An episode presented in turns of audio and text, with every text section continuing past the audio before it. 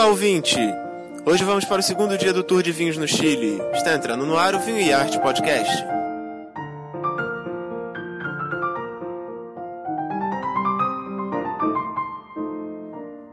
Aqui é Marcelo Miguel falando de Guapemirim, no Rio de Janeiro. Tô aqui com a minha amiga Maria Amélia falando direto de Santiago, no Chile, para a gente dar continuidade nesse segundo dia do nosso tour. Oi Maria, como é que foi aí o segundo dia? O que vocês fizeram por aí? Oi Marcelo, hoje foi um dia incrível, sensacional. Até eu digo pra galera que curte o nosso podcast, pode nos seguir no Instagram, Vinho e Arte estamos postando fotos, tá ficando muito bacana, o pessoal tá curtindo, tá fazendo perguntas, já tá querendo vir para cá com a gente de novo em março.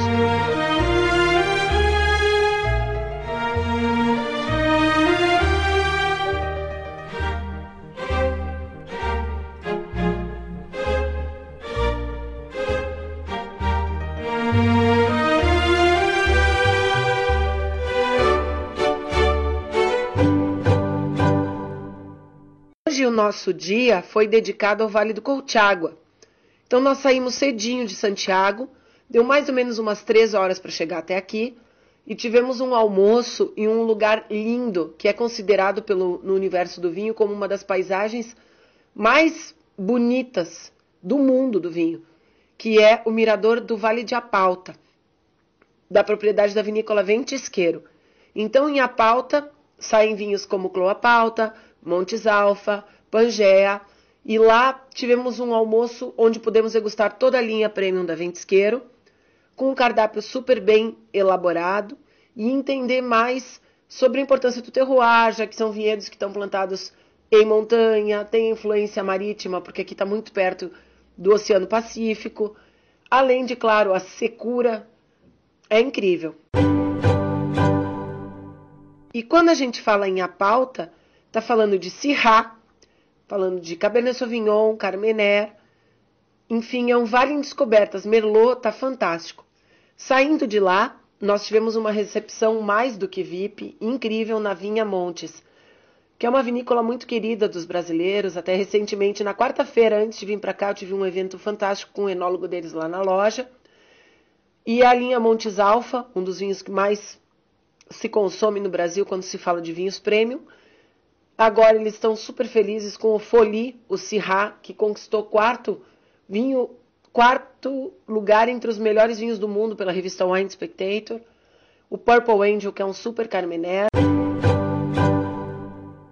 Uma pena que aqui pelo podcast, só com palavras, a gente não consegue transmitir a beleza do lugar, o charme das vinícolas, o quanto acolhedor é esse lugar. Então, hoje, com o grupo, chegamos aqui na cidade de Santa Cruz a turma está visitando o Museu do Colchagua, que também é uma outra atração imperdível. E à noite vamos dar uma descansada, tomar um pisco sour, dar uma risada aqui no cassino, brincar. E tem já quem reservou para provar um salmão ou um outro peixe tradicional daqui, que é o mero. Amanhã a gente conta mais quando retornarmos a Santiago e vamos para uma feira de produtores. Vamos passar pela vinha Casa Silva no caminho e à tarde vamos nos dedicar ao MOVE, Movimento dos Vinhateiros Independentes, lá no bairro Bela Vista. Então tem bastante coisa para contar e compartilhar com todo mundo. Falar mais em detalhes como é que foi o almoço de vocês, o que, que teve de comida, o que, que harmonizou com o quê? Bom, aqui no Chile, quando o assunto é servir um almoço, ainda mais uma vinícola como a Ventisqueiro, eles não brincam com a coisa. Então a ideia foi fazer os clientes se sentirem realmente com um cardápio típico chileno e uma releitura, então, de coisas que os, os chilenos comem no seu dia a dia, mas de forma de alta gastronomia mesmo.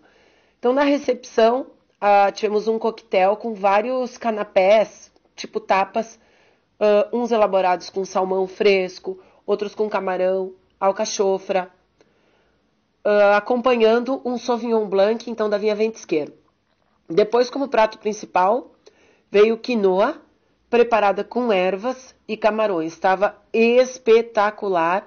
E serviram um vinho Grey, que é um ícone deles aqui, Chardonnay, envelhecido em barrica, então combinou super bem com a quinoa, que não deixa de ser um grão, mas tem um sabor bem peculiar, e o camarão. Como prato principal, prepararam musseline de poroto, que seria como um purê de feijão branco, surpreendente, cheio de especiarias, com carne uh, suína. Serviram um, um lombo junto, que estava fantástico. E aí nós podíamos optar entre o Pangea, que é o chirras, elaborado aqui na região de Apauta, ou também o enclave, que é um outro ícone que a vinícola recentemente lançou.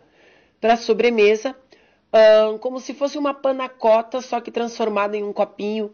Então, parte do merengue embaixo, sorvete e frutas vermelhas. Também tinham frutas em natura chilenas, como morango e cereja, que estavam ótimos. E aí, enfim, uma experiência inesquecível. Só lembro que esse tipo de almoço aqui nas vinícolas não é algo que é só chegar e fazer. Tudo aqui tem que reservar com muita antecedência, porque são um destino bem concorrido e gostam de deixar tudo bem organizado.